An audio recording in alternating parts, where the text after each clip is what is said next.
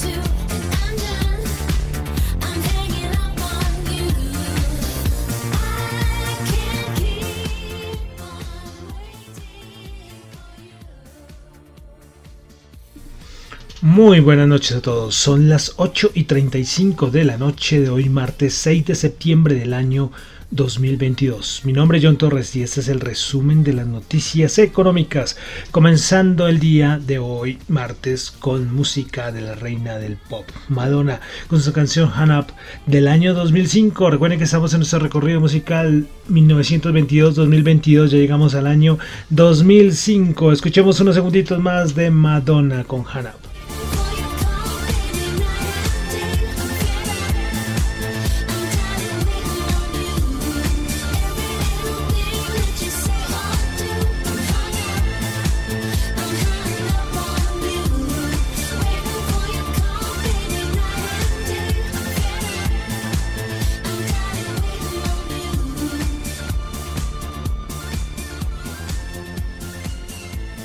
Bueno, entonces estábamos escuchando a Madonna con Hanap.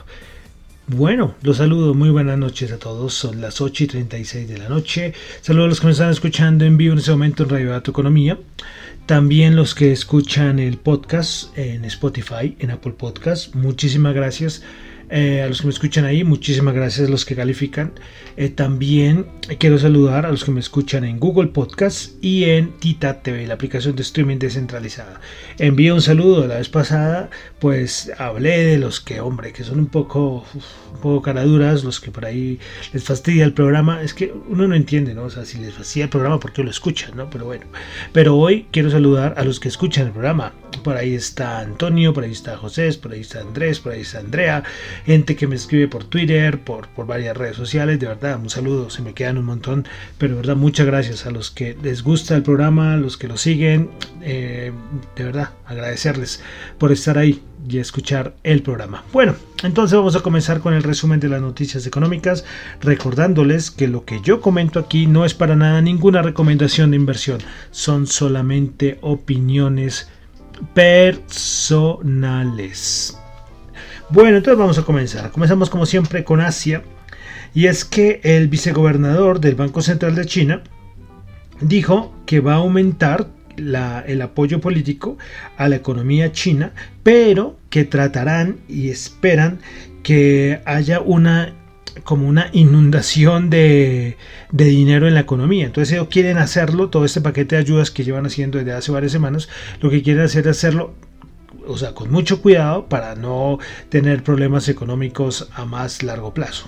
El problema es que esto es muy difícil. ¿eh? En economía siempre se habla del punto de equilibrio en todo. y la obsesión por el punto de equilibrio.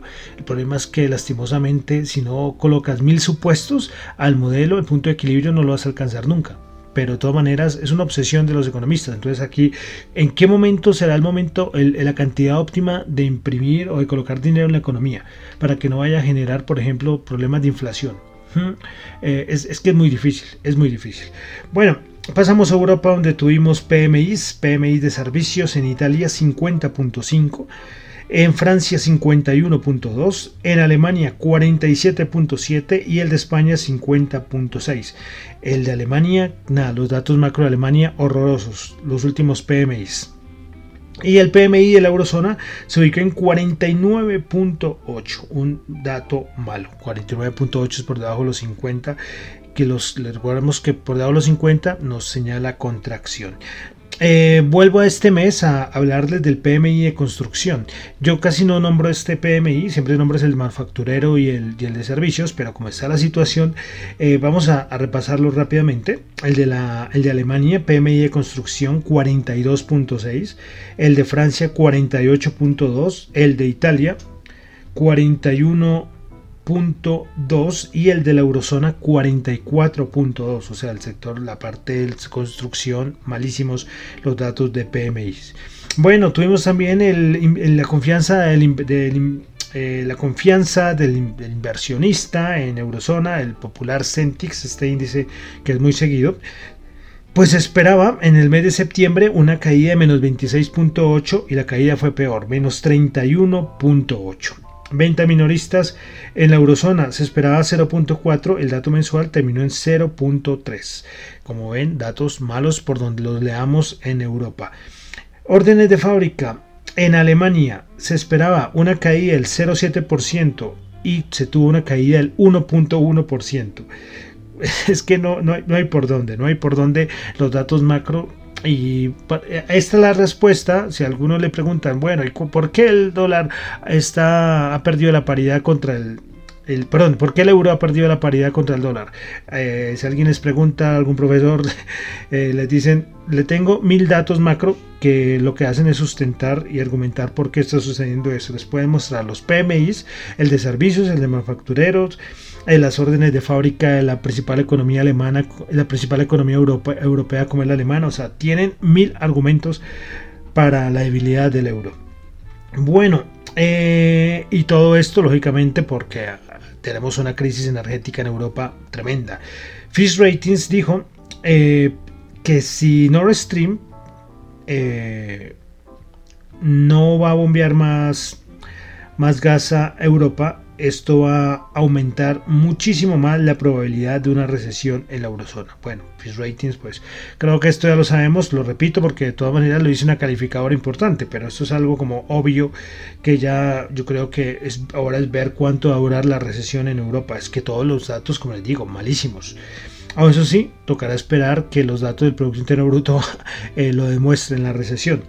Bueno, eh, Moody's también se se pronunció respecto a lo que está pasando en Europa y dijo que sobre lo que está pasando con, con Nord Stream en Europa, pues un corte, un, sí, una, un corte, vamos a colocarlo así, un corte o una detención completa del suministro de gas de Rusia, lo que va a llevar a una gran recesión en la eurozona. Y no solamente eso, sino que va a aumentar la inflación. Bueno, pero entonces, ¿qué es lo que ha pasado los últimos días? Ayer no hice programa, recuerden que yo les dije que cuando festivos en Estados Unidos no suelo hacer programa. Eh, entonces, pero han pasado, o sea, no es que han pasado muchísimas cosas respecto a lo de Gazprom y Rusia, pero porque todo de manera sigue, sigue igual.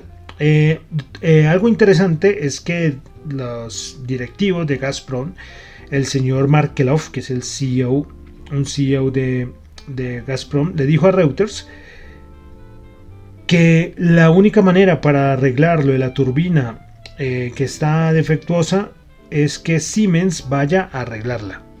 ¿sí? Aunque ya habíamos dicho hace unos días que la idea es que se tenía que llevar la, la turbina o trasladarla a otro lugar. Bueno, aquí es lo que dicen. Eh, ¿Qué más dijo Gazprom estas últimas, estas últimas horas? Dijo que tener solamente una turbina funcionando, recuerden que es más de una, generaría un problema y, o un riesgo muy importante al punto de podría explotar o podría estallar. Recuerden que esta que se dañó era la única de cierta manera que iba a estar funcionando y entonces quedaría una, pero Gazprom ahora dice que no, que, que no es recomendable que solamente eh, funcione una sola turbina. Y además, y además esto me pareció curioso, y es que que funcione una sola turbina, esto viola la ley rusa. O sea, como les digo, estos, estos rusos están buscando cualquier excusa, ¿no? que la ley rusa, que no se puede una turbina, que la fuga de aceite, o sea, mil cosas. Eh, Financial Times también se ha referido a, lo que está pasando y dijo que es que Rusia eh, va a volver a restablecer el servicio de gas solo cuando las sanciones que le han puesto, que son un montón, hayan sido removidas.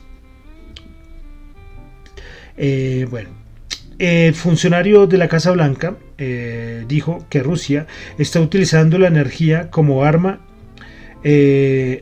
como una especie de arma frente a Occidente y por eso es un gran ejemplo de ello es lo del cierre de Nord Stream. Entonces yo creo que ya pues no es nada, o sea, esto no está descubriendo nada, nada raro que ya creo que ya casi todo el mundo lo, lo sabe.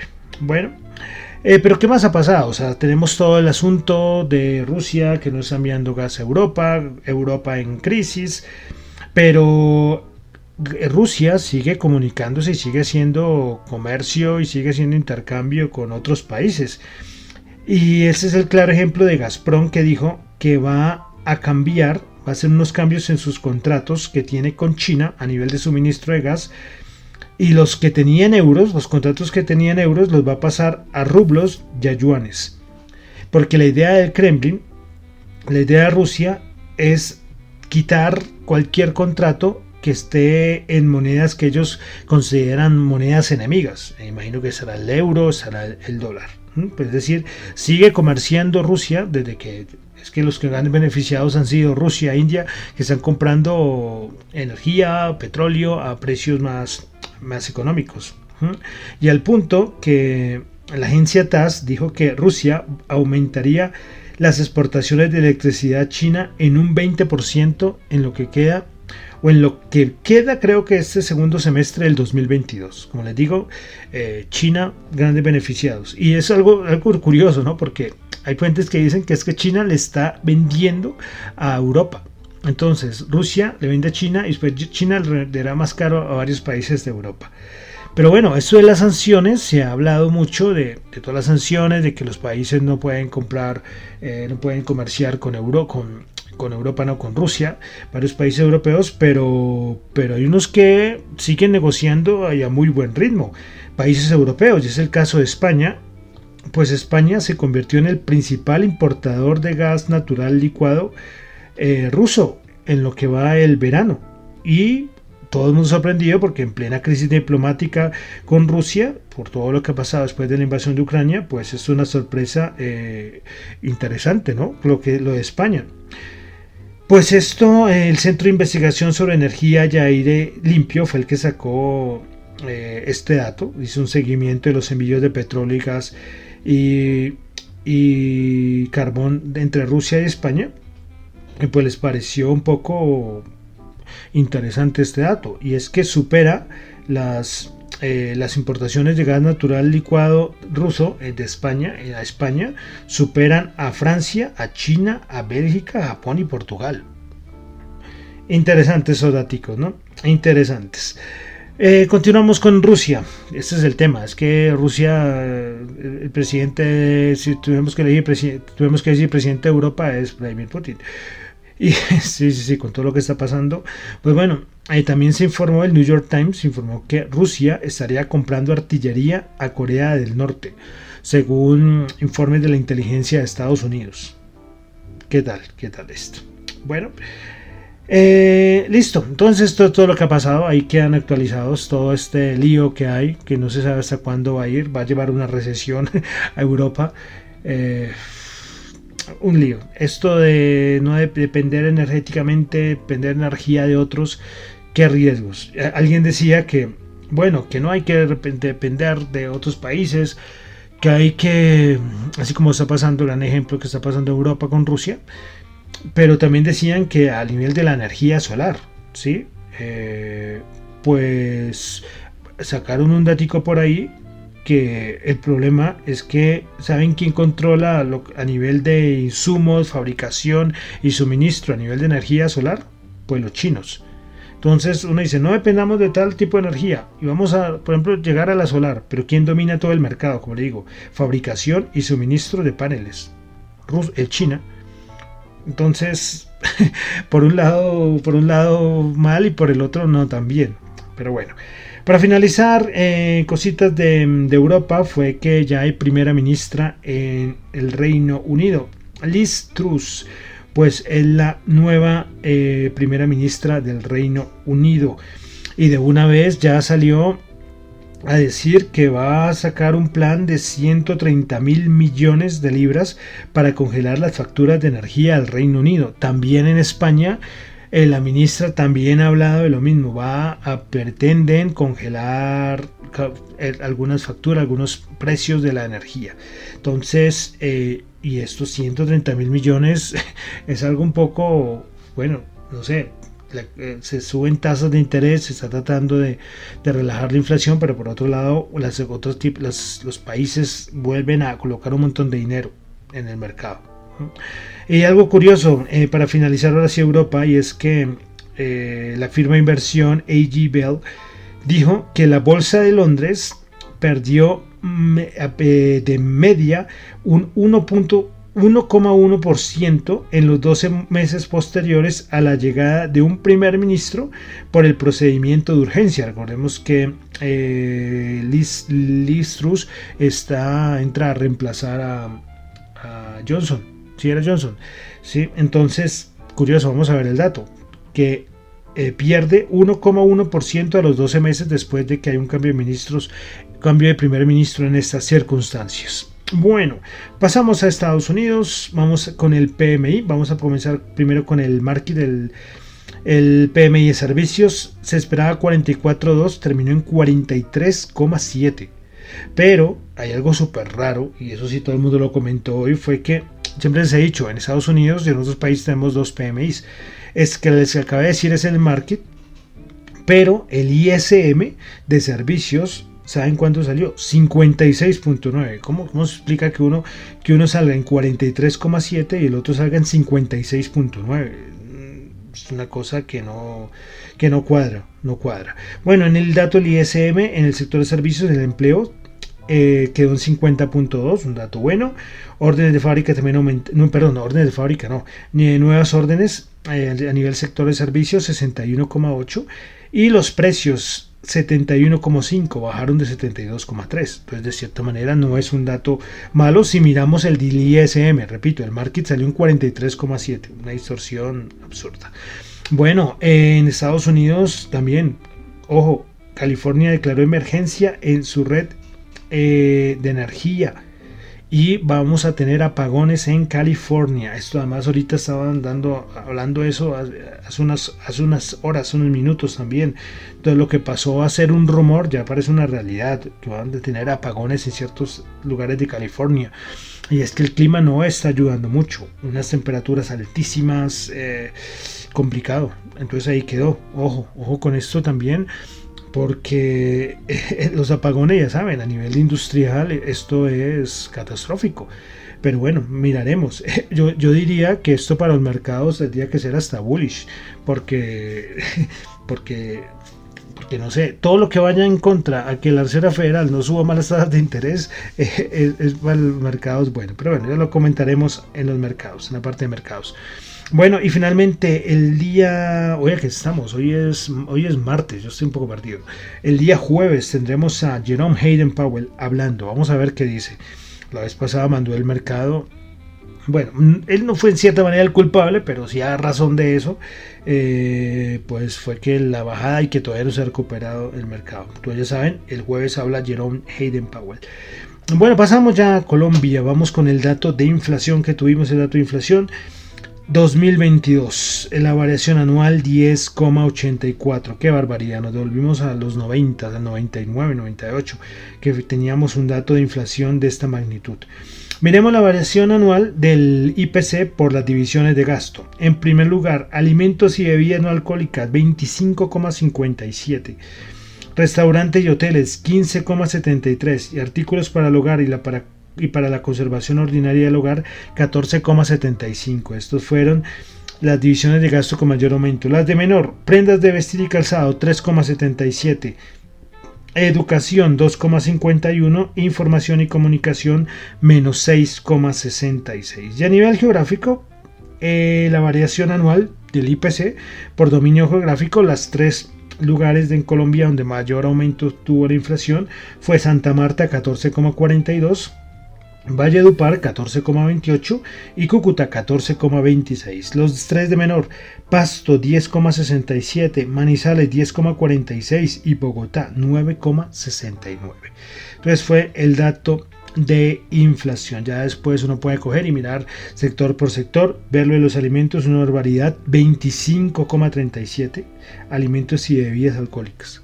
Eh, me daban un papelito el otro día de pronto alguien que no está aquí en Colombia, aquí se come en casi en todos lados, ahí venden lo que es el pollo asado. Sí, es un pollo asado en muchos lugares que se llaman los asaderos de pollo.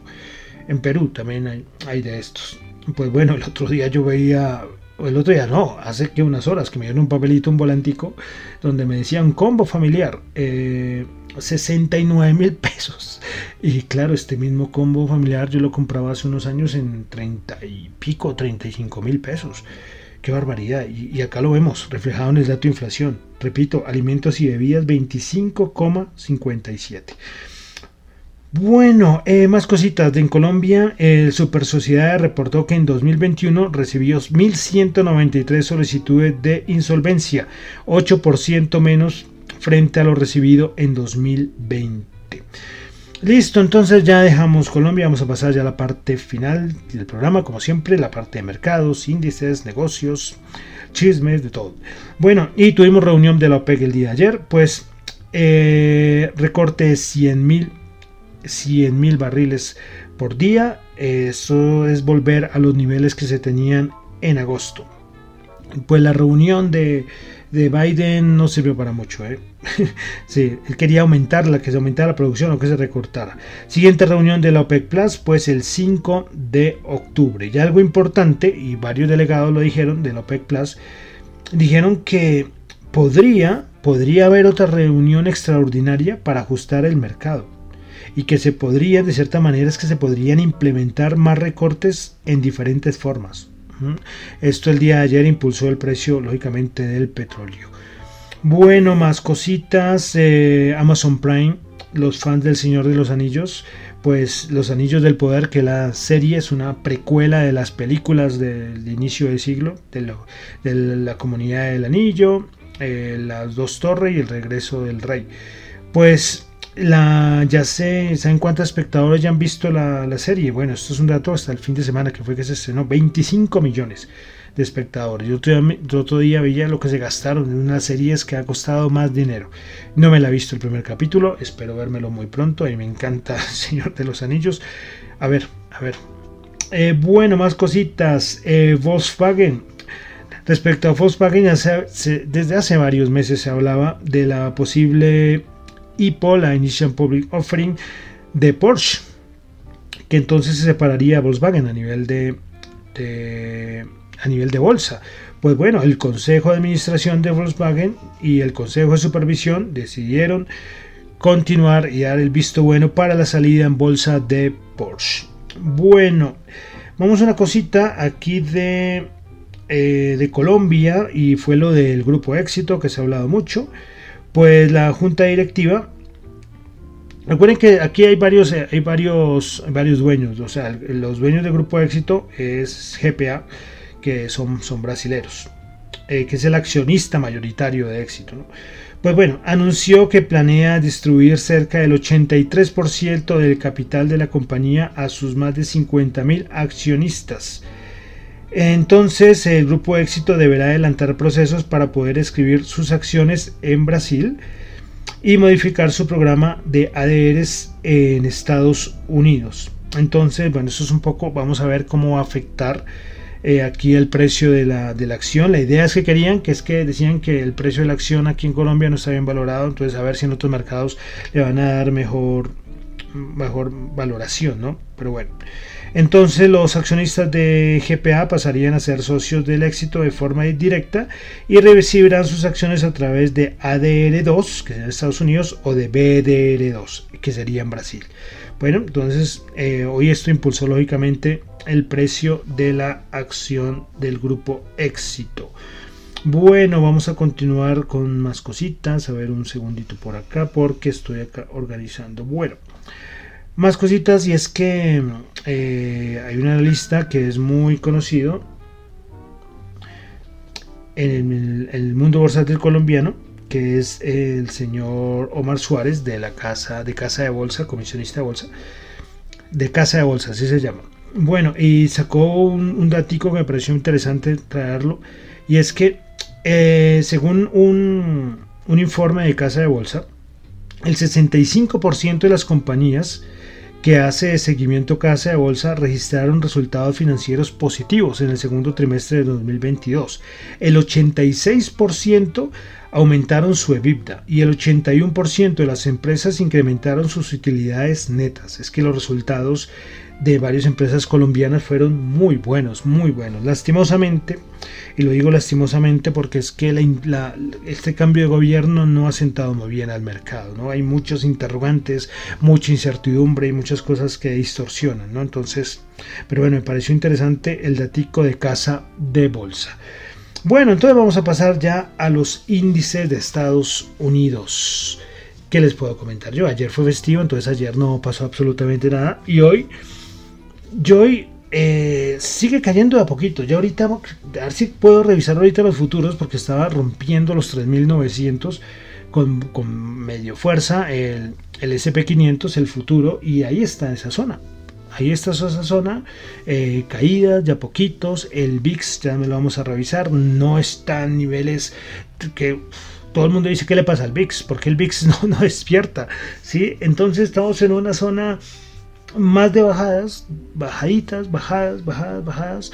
Eh, después de lo, de Jackson Hole, el, mercado no reacciona. Ya habíamos dicho en la media de 200, ya lo he repetido muchas veces, que los CTAs también vendieron un montón, que ahora están cortos. Bueno, entonces eh, el mercado está así, una incertidumbre tremenda una cosa importante que decir, y es que en Europa la situación es un poco más complicada, y eso es lo que dice todo el mundo.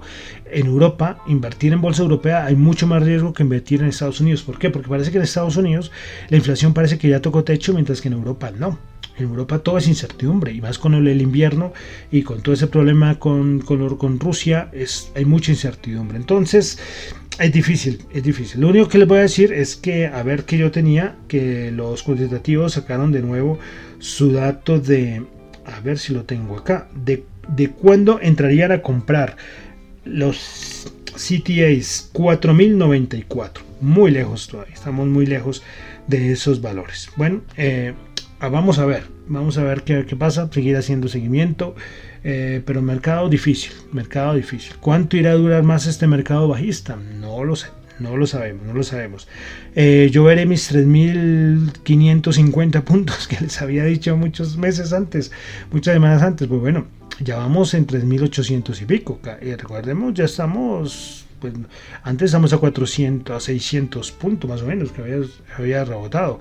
Eh, y ahora pues, pues ahí vamos, ahí vamos. Bueno, entonces, eh, vamos a repasar en este momento cómo está el VIX el DXY, el dólar, y la rentabilidad del bono de los Estados Unidos, que son nuestras variables que siempre revisamos y que espero que también ustedes lo revisen, que son muy importantes. Bueno, comenzamos. DXY, 110,49.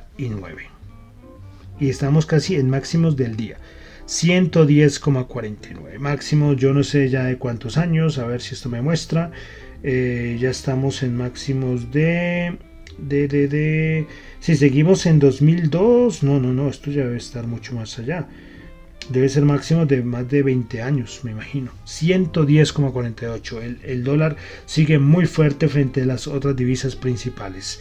Vamos a ver el VIX. Como les digo, el VIX, o sea, está en 26,9, que es un poquito alto, está encima del 20, pero, pero está muy lejos. Recuerden que siempre se ha dicho que, que el mercado siempre toca piso cuando el VIX está por encima de 40 y el momento todavía le faltaría esto subir con bastante fuerza 26,9 y la rentabilidad del bono de los Estados Unidos a 10 años también gran referencia pues está en 3,34 niveles ya peligrosos.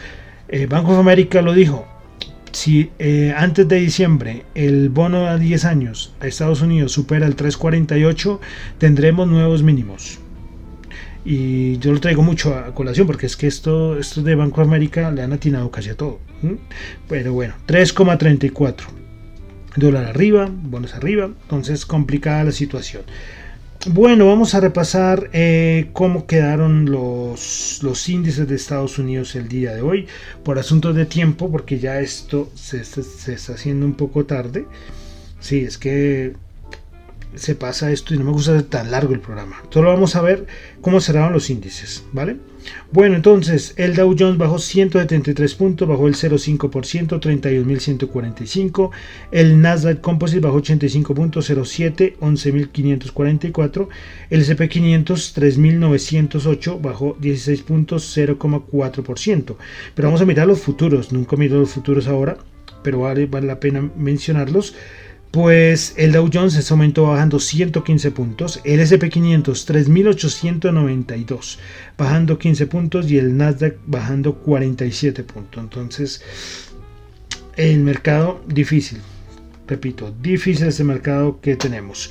Bueno, Bolsa de Valores de Colombia, el MSCI Colcap bajó 9 puntos, 1227 puntos cerró el día de hoy. Acá sí vamos a repasar rápidamente. Prepara ganadoras de la Bolsa de Colombia, Grupo Aval, Preferencial subió el 3,1%, Enca subió el 2,3% y Cementos y perdón, y Éxito con la noticia subió el 2,2%. Preparas perdedoras del día en la BBC, Banco Bogotá bajó el 3,7%, Banco Bogotá ahora siempre baja. Dios mío. Bolsa de Colombia bajó el 3,7% y Canacol bajó el 2,4%. Listo, vamos a rápidamente a mirar los futuros en ese momento, cómo están las materias primas. El oro 1707, claro, contra la fortaleza del DXY, nada que hacer. Oro bajando el 0,3%. El petróleo 85,72, el WTI bajando el 1,3% y el Bren 91,8 bajando el 1%. Así están las cosas con momento con las materias primas. Vamos a pasar al peso colombiano que terminó en, a ver un momento, porque el artículo lo tenía acá y se me perdió. Tengo tantos datos acá que se, que se pierde todo. Pues bueno, hoy alcanzó a cotizar a más de 4.500 pesos. ¿eh? La tasa representativa del mercado cerró en 4.480, subiendo 14 pesos. 4.480. Y bueno, vamos a terminar entonces como siempre con las criptos, que también saben que es muy seguidas y toca estar ahí mirándolas. Bueno, entonces en este momento Bitcoin bajando el 5,2%, perdiendo los 19.000, 18.826.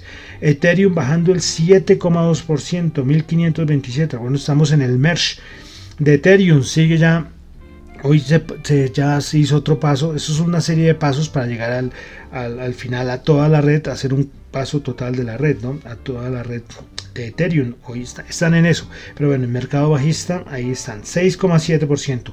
Vamos a ver qué pasa cuando se termine todo el, cambio de, protocolo. Vamos a ver qué pasa con Ethereum. BNE bajando el 6,2%, Ripple bajando el 4,3%, Cardano bajando el 7%, Solana bajando el 5%, Dogecoin bajando el 6,7%, Polkadot bajando el 7,9% y Polygon bajando el 9,9%. Todas las criptos también cayendo con fuerza, con mucha fuerza.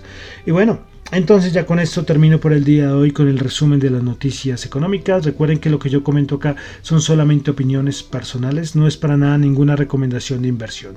Mi nombre es John Torres, me encuentran en Twitter en la cuenta arroba Chu, en la cuenta arroba Dato Economía para asuntos de la emisora radiodatoeconomía arroba gmail.com, en Twitter arroba Dato Economía R y ya. Y entonces terminamos con música. Recuerden que estamos en nuestro recorrido musical 1922-2022. Comenzamos con el día de hoy con Madonna del año, porque estamos en el año ya 2005. Y pues vamos a terminar con un cantante muy querido aquí en Colombia. Y es un cantante aquí, bogotano, precisamente, con una canción que se dio a conocer en gran parte de, de Latinoamérica. Pues bueno, es el señor Fonseca con te mando flores, canción del año 2005. Muchísimas gracias.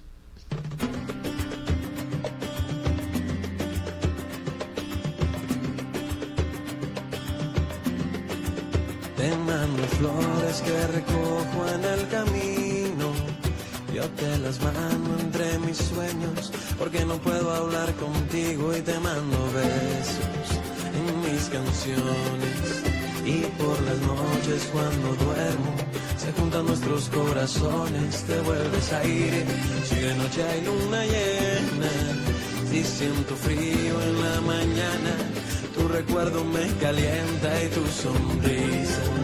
Cuando despiertas, mi niña linda, yo te juro que cada día te veo más cerca. Y entre mis sueños dormido trato yo de hablar sentir de cerca